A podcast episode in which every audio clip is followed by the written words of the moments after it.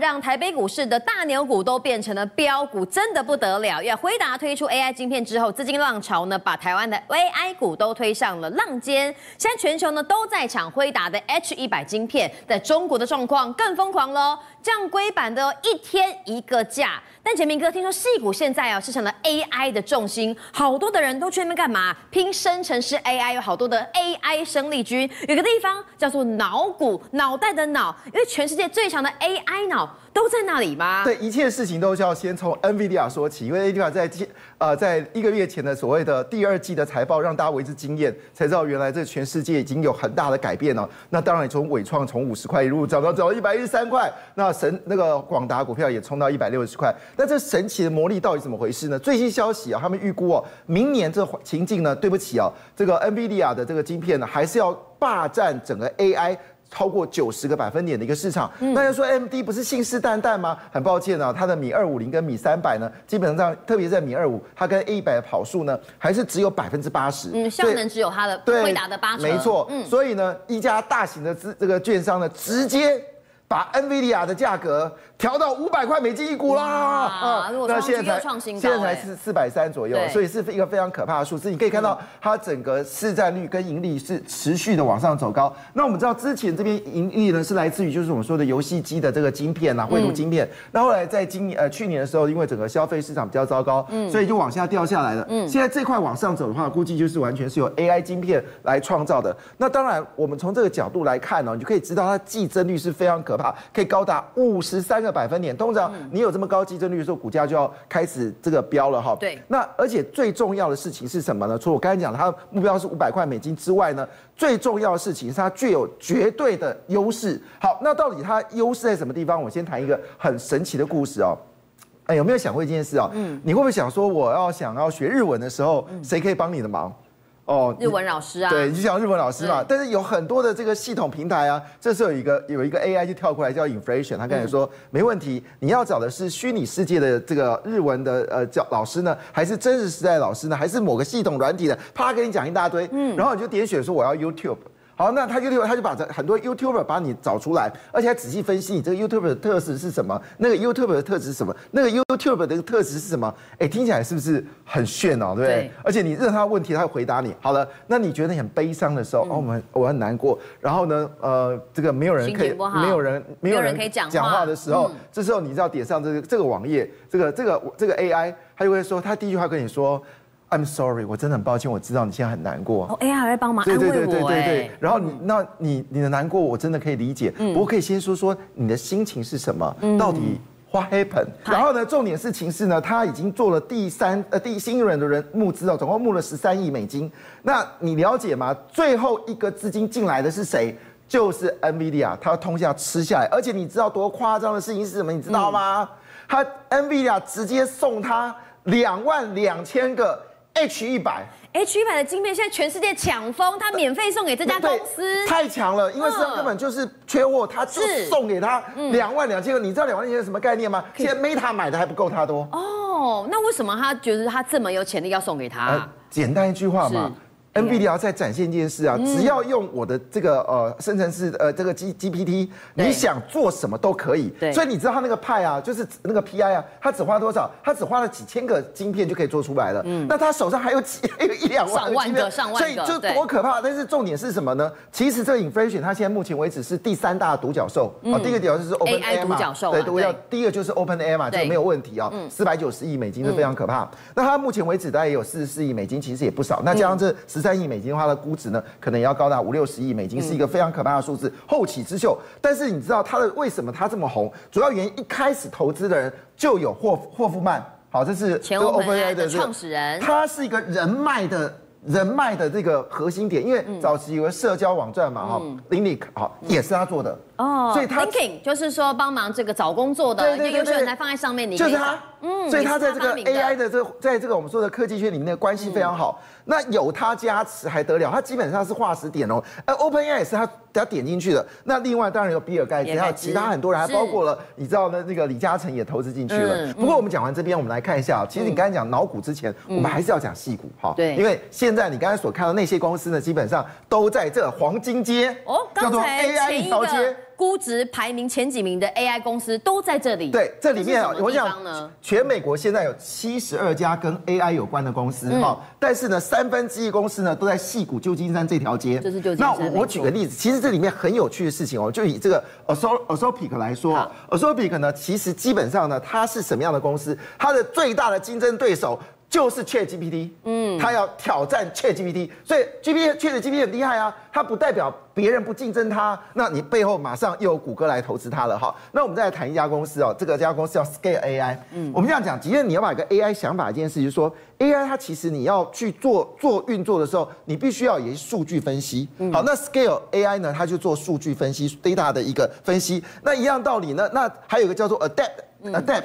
啊，对，就是你的随身助理 AI。对，好，那你当你这个 Open AI 出来的时候，它比较大方面。但可是我有时候一些呃一些事情啊，要需要一个助手的时候，那这个 Adapt 就出来了。而在背后是谁？是 Microsoft 来投资的。好，那我们 Open AI 这都已经讲过了。嗯。那另外一个最有趣的是啊，你知道现在呢，有人说 Microsoft 自从有这个 Open 这个 ChatGPT 的时候，它的 Michael 这个 Bing 哈，Microsoft Bing 可能就会活回来了嘛。对，就是希望说它的搜寻量跟使用率可以上升。嗯。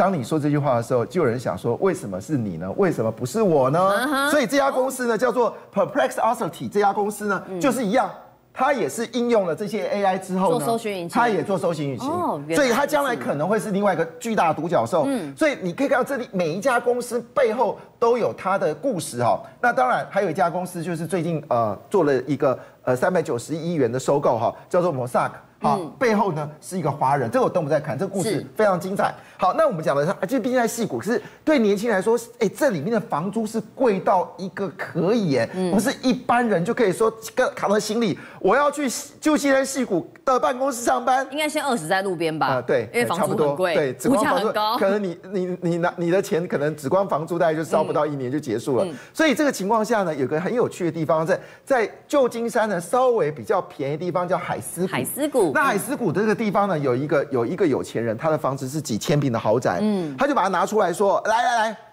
你们年轻的这些创业家，你们有些 idea，你就到我来这边来工作，嗯、哦。那你知道那个画面很清楚，就是一个小的办公室哦。对。然后就很多年轻人，每个人一张桌子。嗯、你不要小看这些年轻人，因为他可能将来是另外一个比尔盖茨，嗯，将来可能是另外一个，就是我们说的阿阿阿众的老板。对。他们现在只是小小一个，而且年纪在三十岁以下，他们人生充满了期待。嗯、然后每台电脑，很多年轻人，他们彼此是串流的，他们在研究说 AI 哪个地方可以将来突破。那你知道这一旦成功之后，他就会赚很多钱，然后呢，直接就可以到了这个旧金山的这个。那我们其中有一个人就是我们说的 Mosaic，Mosaic 这个就是 Mosaic 就是我们说这个叫做汤汉林，他就是台裔的，对，他是台裔的。他做是什么东西呢？他做的简单一句话，每个人都想要做 AI 嘛，嗯。可是问题事情，我我的是电商，你的是媒体，你的是这个呃人力资源，好，你是公关公司，你是策略。我明明知道有个 AI 这东西。我怎么来用呢？哦，那我要找一家咨询公司很贵，他说不用了，他有点像那个我们的那个台那个联发科，嗯，我就给你个一个一套模组，嗯，你放在每个手机都可以用，对，所以他就做了一个所谓的平台，结果没想到这个平台大发，就被这个。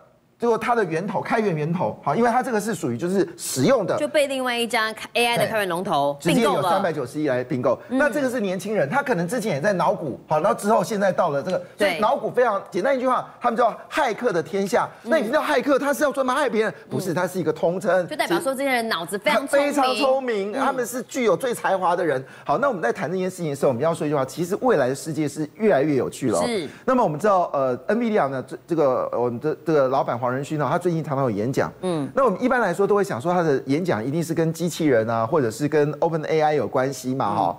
但是有一次他在演讲的时候，画面竟然出现是一家日本的品牌，而且是怪手，一个挖土机，哎，怪手这跟 NVIDIA 什么关系呢？不得了了，这个怪手可以上月球哦，这也是很聪明，可能具有高度智慧的怪手吗？是我基本上是这上月球要干嘛？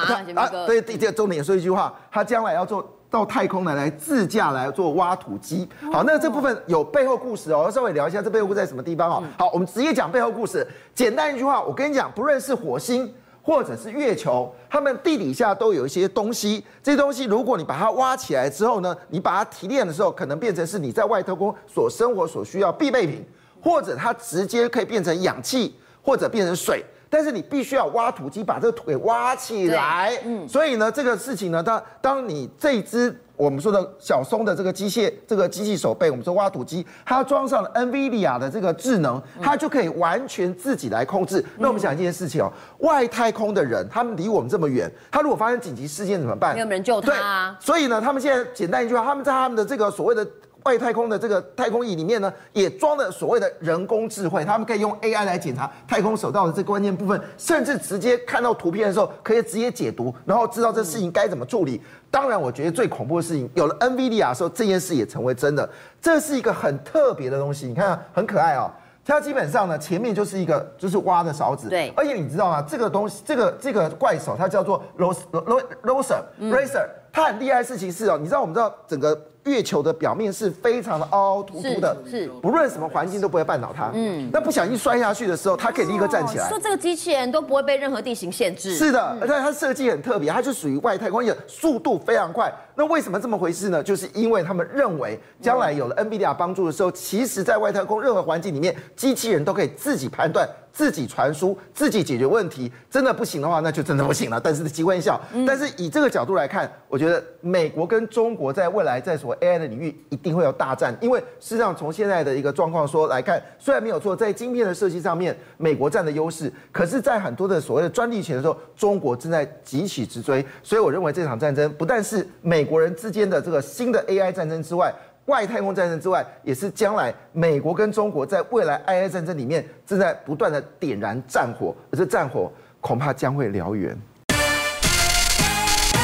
政界、商界、演艺界，跨界揭秘，重案、悬案、攻击案、拍案惊奇，新闻内幕、独特观点，厘清事实，破解谜团。我是陈明君，我是李佳明，敬请锁定五七新闻网，真相不漏网。